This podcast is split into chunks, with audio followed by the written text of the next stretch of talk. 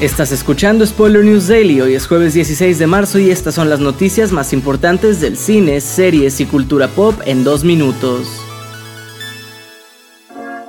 Empezamos con excelentes noticias porque se ha revelado el título oficial de la que será la décima y última película de Quentin Tarantino, aclamado director de joyas como Pulp Fiction o Bastardo sin Gloria.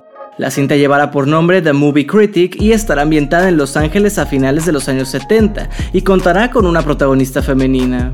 Aunque por ahora no hay más detalles de la trama, se cree que la historia podría centrarse en Pauline Kael, una de las críticas de cine más influyentes de la historia estadounidense, pero por el momento la cinta aún no cuenta con un estudio que la desarrolle.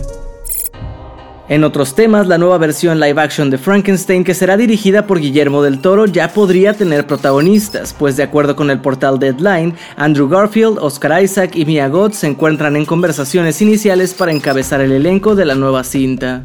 Se dice que Del Toro aún está trabajando en el guion y que se ha reunido con los tres actores quienes ya expresaron su interés en sumarse a la producción de Netflix, aunque todavía no están confirmados oficialmente. Por el momento no se sabe qué papeles interpretarán, pero se cree que Mia Goth sería la pareja del Dr. Frankenstein.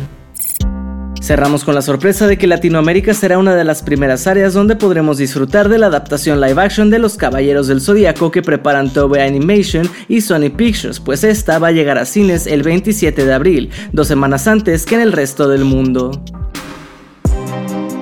Esto ha sido todo por hoy. Recuerda seguir este podcast donde sea que lo estés escuchando para enterarte de cada nuevo episodio. Yo soy Andrés Addiction y Spoiler News Daily es una producción de Spoiler Time y Posta. Hasta mañana.